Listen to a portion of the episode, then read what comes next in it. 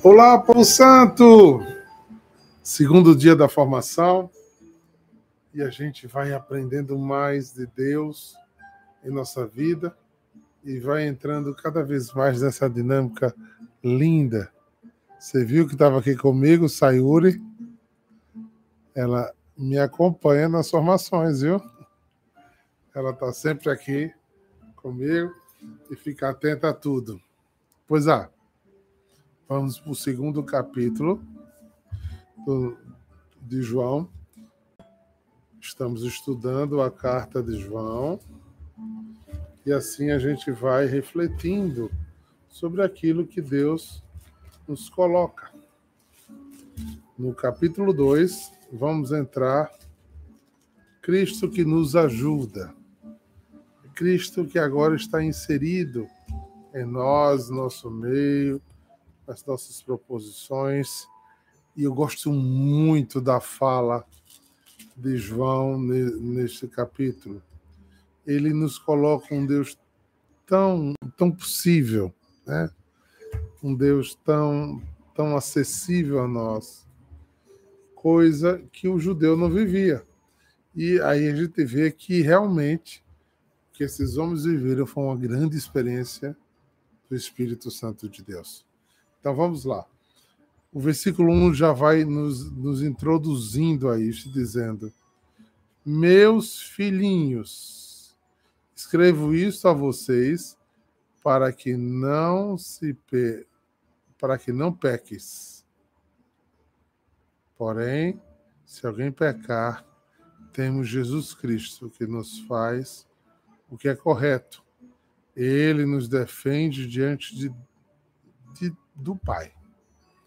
E por meio do próprio Jesus, os nossos pecados são perdoados. E não somente os nossos, mas também os pecados do mundo inteiro. Porque eu disse a vocês que me encanto com essas palavras. Porque a primeira parte da revelação mostra que Deus é luz, mostra que se confessarmos, mas aqui ele começa a falar para filhos. E olha para os filhos e diz: vocês pecam, vocês erram, vocês decepcionam, vocês transgridem. Mas se há pecado em vocês, há muito maior do que o pecado, a graça de Deus sobre vocês há um amor infinito de Deus os amparando. Se há pecado, há quem perdoe pecados. O nome dele é Jesus Cristo, que nos amou, que nos santificou, que nos amparou, que nos guardou, que nos santificou. Então, quando ele fala isso, ele abre um grande porta do arrependimento. Por isso, na revelação já tem se confessares, se assumires. Se assumires, você o que começa se dizendo nesse capítulo 2 é porque você assume que é fraco, porque você assume que errou, você não está eternamente condenado. Pelo contrário, em você a chance de reconciliação, a chance de amor. Porque se há um pecado, há Jesus para amá-lo. Eu sei que Jesus sempre diz depois do perdão, e de não torne mais a pecar. Mas, diácono, e se eu caio de novo, de novo, de novo? Ah, eu entendo isso, irmão. Todo ser humano é assim. Às vezes, como diz São Paulo, a gente não faz o bem que quer e faz o mal que não quer. Então, o que São João está nos dizendo aqui é que, por enquanto, nesse período de nossas vidas, nós temos a graça da reconciliação. Ontem, por exemplo, eu estava na posse do, do padre Fábio Galdino, lá na paróquia da Santíssima Trindade, no Valentina. E é bonito que o bispo dá a ele as autorizações e diz: e um dos símbolos é recebam a estola para exercer a misericórdia de Deus sobre o seu povo. Ou seja, para que o sacerdote possa ministrar a graça da absolvição a corações arrependidos, que desejam se encontrar com Deus e com os irmãos, que desejam retomar o caminho, que têm consciência que não fazem aquilo que deve, mas têm a graça de viver aquilo que não deve.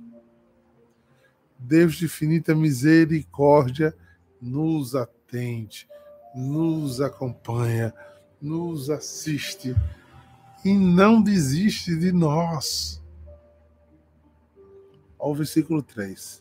Se observares os mandamentos, Deus então temos a certeza de que o conhecemos.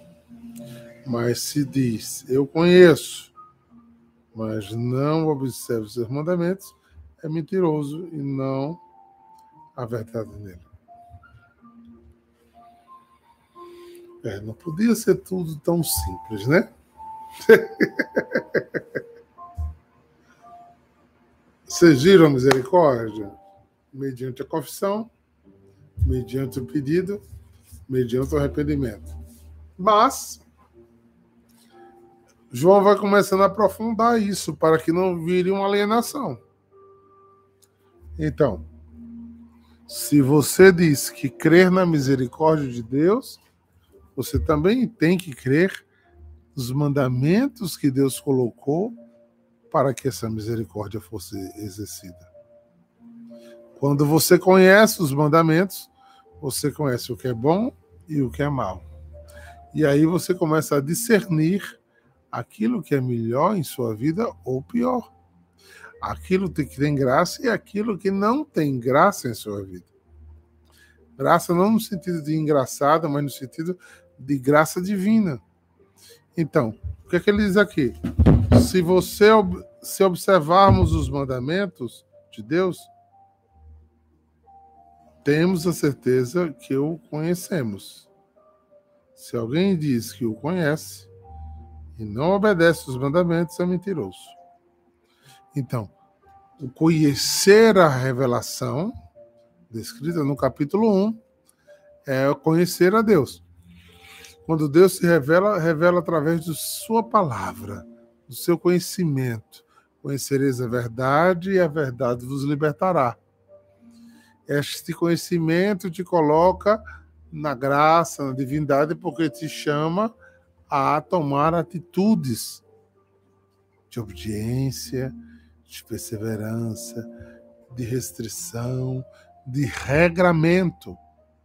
E aí, mas se você não os observa, você é um mentiroso. E a Bíblia diz que os mentirosos não entrarão no reino dos céus. Eles chamam os hipócritas de mentirosos porque a hipocrisia para o grego era a representação, era o artista, era aquele que botava uma máscara e fingia uma coisa que não era. Todas as vezes que fingimos aquilo que não somos, toda vez que não somos aquilo que devemos ser, mentimos contra a verdade. A verdade do meu ser. A verdade da minha experiência com Deus. A verdade da minha experiência com a comunidade precisa refletir no meu dia a dia. Ah, não. Eu não gosto da comunidade, eu tenho dificuldade com os irmãos, eu não consigo servir bem no ministério, mas eu adoro a Deus na Eucaristia, aí ele vai dizer no próprio, daqui a pouco ele vai dizer. Se você diz que ama a Deus e não consegue amar seu irmão, tem alguma coisa errada. Você não entendeu o propósito. você vive numa mentira, numa enganação, num engoto. Isso lhe transforma em um subser, aquilo que Deus não gostaria, porque nisto não há salvação. Se alguém diz eu conheço, mas não observa os mandamentos, é um mentiroso e não há verdade nele. Porém, se observamos os ensinamentos de Deus e sabemos e amamos a Deus de todo o coração, é assim que podemos ter certeza de que estamos vivendo em unidade com Deus. Se João diz que a certeza que estamos em unidade com Deus é quando vivemos a certeza dos mandamentos dele. Quem diz que vive em unidade com Deus deve viver em unidade com Jesus e com o que ele ensinou. Versículo 7. Meus queridos amigos, estes mandamentos que estou dando a vocês não é novo. É lógico. O que João está falando aqui não tem novidade. O desejo de Deus vem descrito na Torá, vem descrito nos profetas e vem esclarecido pelos evangelhos. Entenda que João é o último a escrever sobre isso. Então os evangelhos já existiam. Então eles não são para dizer isso a vocês. Eu só quero ressaltar a vocês que sem esse caminho não há caminho. Sem esse entendimento não há profundidade. Sem essa profundidade não há como viver em rumo ao céu. Você vai viver em rumo a si mesmo e não rumo ao céu. E ele vai continuar. Porém, os mandamentos que estou dando a vocês é novo, porque a sua verdade é vista em Cristo e também em vocês, pois a escuridão está passando e já está brilhando a verdadeira luz. Tudo estava meio que nebuloso. Deus revelou a Moisés toda a graça os profetas vinham labutando com o povo para que se vivesse esta graça. Mas era como se tudo tivesse escuro. Aí diz São João lá no, no prólogo dele, no Evangelho, diz: no princípio era o Verbo, e o Verbo estava em Deus, e o Verbo era Deus. De repente, o Verbo se fez carne e habitou entre nós. O que era escuro ficou claro. O que era absurdo se tornou possível. O que era inteligível agora é compreensível. Mas é compreensível à medida que você se permite. E o permitir está exatamente ligado a uma experiência profunda com Deus. E não pode ser medido de uma forma diferente. Se não há uma experiência profunda com Deus, você oscila você se contrapõe, você se contradiz, você não tem continuidade, sua aliança é vulnerável ao seu estado de alma. Mas se houve uma experiência de amor, porque Deus é amor, a gente vai ver isso no capítulo 3, e quem ama permanece nele, a gente está dentro desta grande revelação que João vai insistir, insistir, insistir, insistir, dizer: vocês precisam viver isso, vocês precisam conhecer isso, vocês precisam crer nisso. Aí ele vai. Quem diz, versículo 9, quem diz que vive na luz e odeia seu irmão, está na escuridão. Até agora. Quem ama seu irmão vive na luz e não há nesta pessoa nada que leve alguém a pecar. Mas quem odeia seu irmão está na escuridão, anda nela e não sabe porque onde está indo, porque a escuridão não deixa as pessoas enxergarem. Querido, querido, um coração com ódio não vê a Deus. Coração com mágoas profundas, não é que Deus não queira lhe visitar, não é que Deus não lhe ame. Tem uma palavra que diz que o ódio cega. É fato. Quando enchemos o nosso coração de mágoa, não conseguimos nem rezar. Não há comunhão. Porque o fel que colocamos para dentro dos nossos corações não produz vida, não produz unidade, que a gente faz? Não chega a Deus. Não comunica. A minha relação com meus irmãos é o sinal da maturidade da minha espiritualidade. A minha relação com o meio social que eu vivo é o sinal que eu sou ou não sou de Cristo. É por isso que lá em Mateus 6 ele vai dizer: é pelos frutos que você conhece. Porque algumas pessoas, se você disser, você conhece Jesus? Conheço. Você ama Jesus? Amo. Você crê em Jesus? Creio. Eu faço como São Tiago 3 que diz. Então mostre. Proceda como quem ama, viva como quem ama. João diz, é, você diz que ama e odeia, você não ama. Você diz que ama e se vinga, você não ama. Se você diz que perdoa e não suporta, você não ama, meu irmão. Não se iluda. E aí, diácono? Eu vou ser isso a vida inteira? Não! Buscar o Espírito, porque só Ele pode transformar aquilo que não é vida em você ainda. Aquilo que está morto em você. Aquilo que ainda não é fecundo.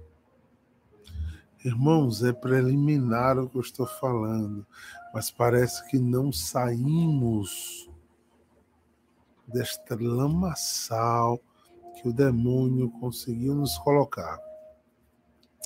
Parece que se o demônio disser a você, mate, você não mata. Roube, você não rouba.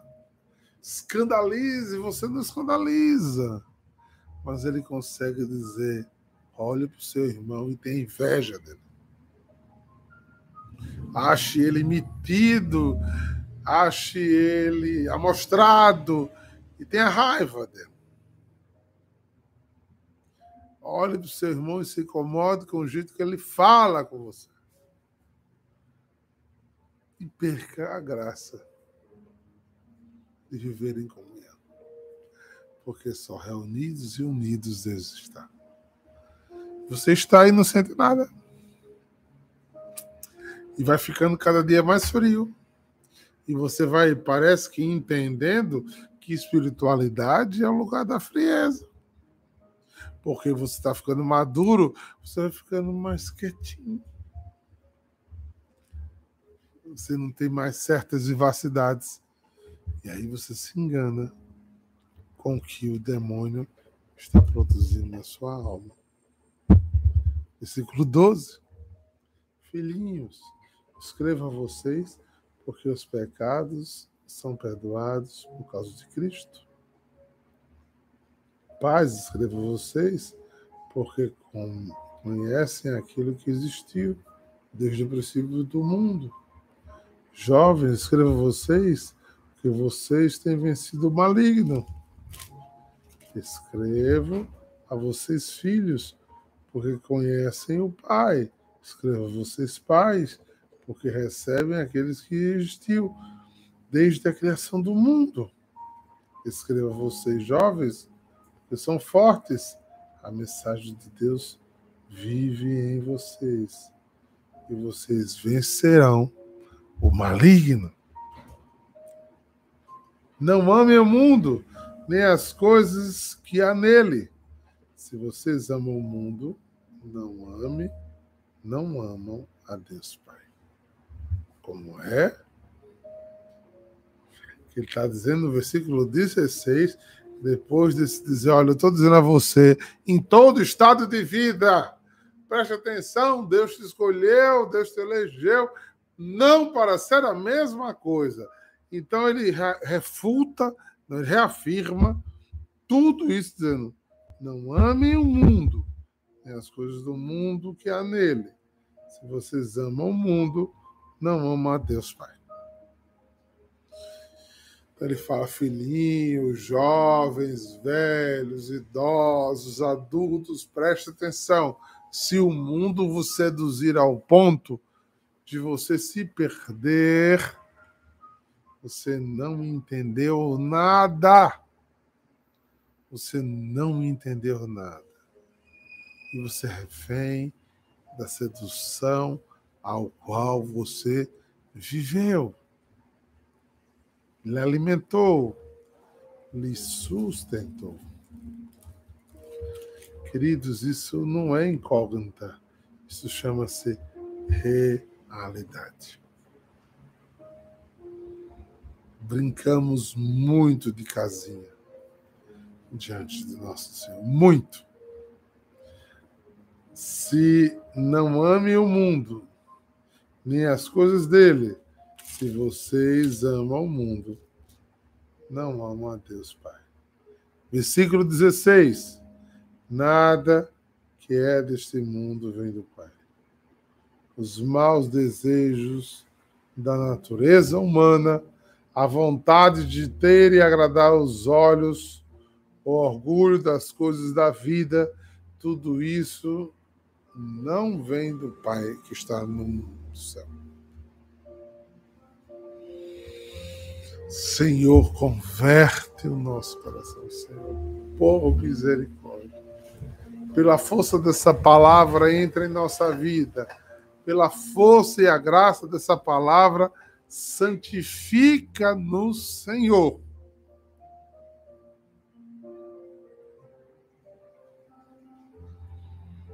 Estão captando a profundidade dessas palavras? Versículo 16. Ele repete, ele insiste. Filhinhos, meus filhinhos, a fim de estar perto de vocês, ouviram dizer que os inimigos de Cristo, pois agora são inimigos de Cristo, já têm aparecido, por isso sabemos que no fim chegaremos. De fato, essas pessoas nos deixaram porque não eram dos nossos, do grupo, se, se, se fosse do nosso grupo, teria ficado conosco. João não está sendo relativo, gente. João está entregando o futuro e a comunhão ao exercício de Cristo, na certeza de que ele fez a melhor parte que ele anunciou o evangelho, de que ele pediu que o evangelho fosse pregado com a vida, ao ponto de receber, receber o sinal, porque seus filhos entenderam essa mensagem e viveram com você ela. Porém, versículo 20. Porém, sobre vocês Cristo tem derramado o Espírito Santo por isto, todos vocês conhecem a verdade. Portanto, eu escrevo a vocês, mas não porque não conheço a verdade. Pelo contrário, é porque a conheço e sabe que nunca serei nenhuma mentira vem da verdade. Então, o que João está fazendo é ratificando tudo que Jesus pregou. Ele está trazendo para uma linguagem judaica aquilo que Deus revelou.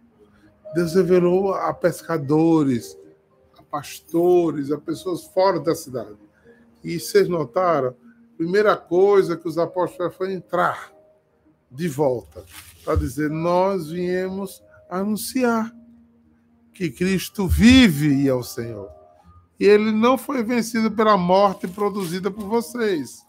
O fel, a ignorância, a incredulidade, a incerteza de vocês fizeram Cristo morrer. E o delataram, inventaram mentiras para que seus conchavos estivessem prontos.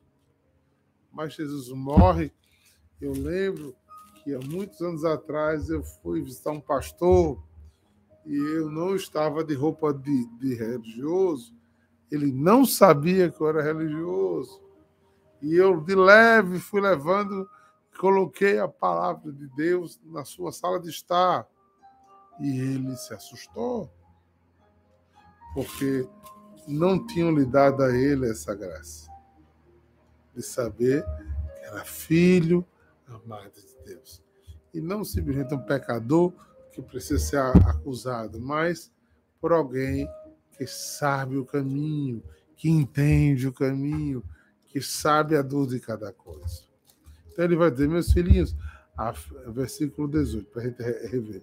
Meus filhinhos, a fim, o fim está perto. Vocês ouviram dizer que o inimigo de Cristo vem, pois agora, seus inimigos de Cristo, já tendo aparecido, pois sabemos que Cristo já está aparecendo e por isso sabemos o fim de que chegamos. De fato, essas pessoas não deixaram porque não eram vossos grupos.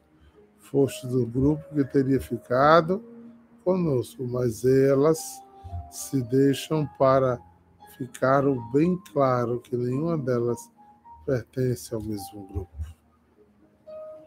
as nossas más escolhas nos provocam mais decisões.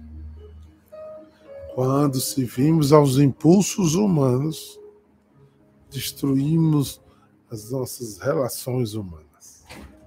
Repito, quando fazemos isso, né? quando destruímos as nossas relações é, mais simples, né? Destruímos a proporção de vida das pessoas. Versículo 22. Então, quem é mentiroso é aquele que diz que Jesus não é o mestre, aquele que condena, aquele que leva para o cativeiro, né? Todos estes.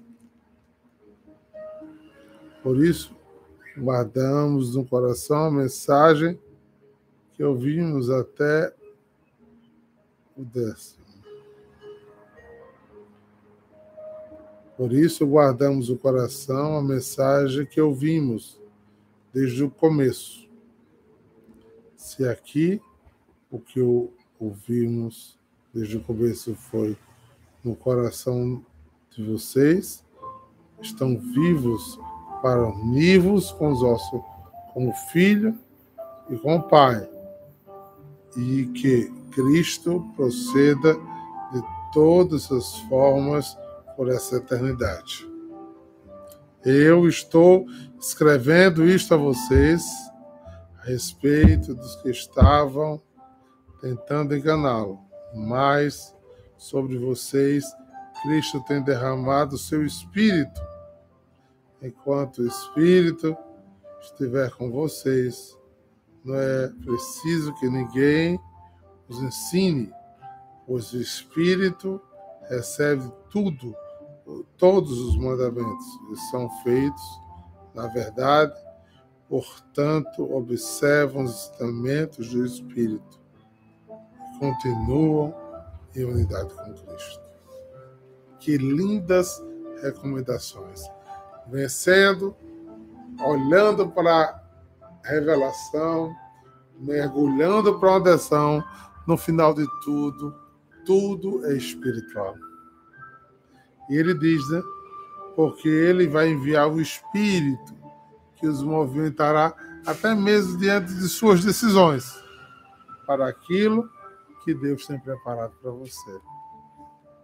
Espero que você entenda a graça que Deus está lhe dando. E essa graça é transformadora. E ele termina o capítulo dizendo isso. Sim, meus filhos. Continue unidos em Cristo, para que possam estar cheios de coragem no dia em que vier. Assim, precisamos ficar com vergonha e nos esconder dele naquele dia, já que sabemos que Cristo para sempre fez que é correto, devemos saber também que ele faz o que é correto para os filhos de Deus. Então, João está dizendo que tudo é para Cristo, tudo é por Cristo, tudo é em Cristo.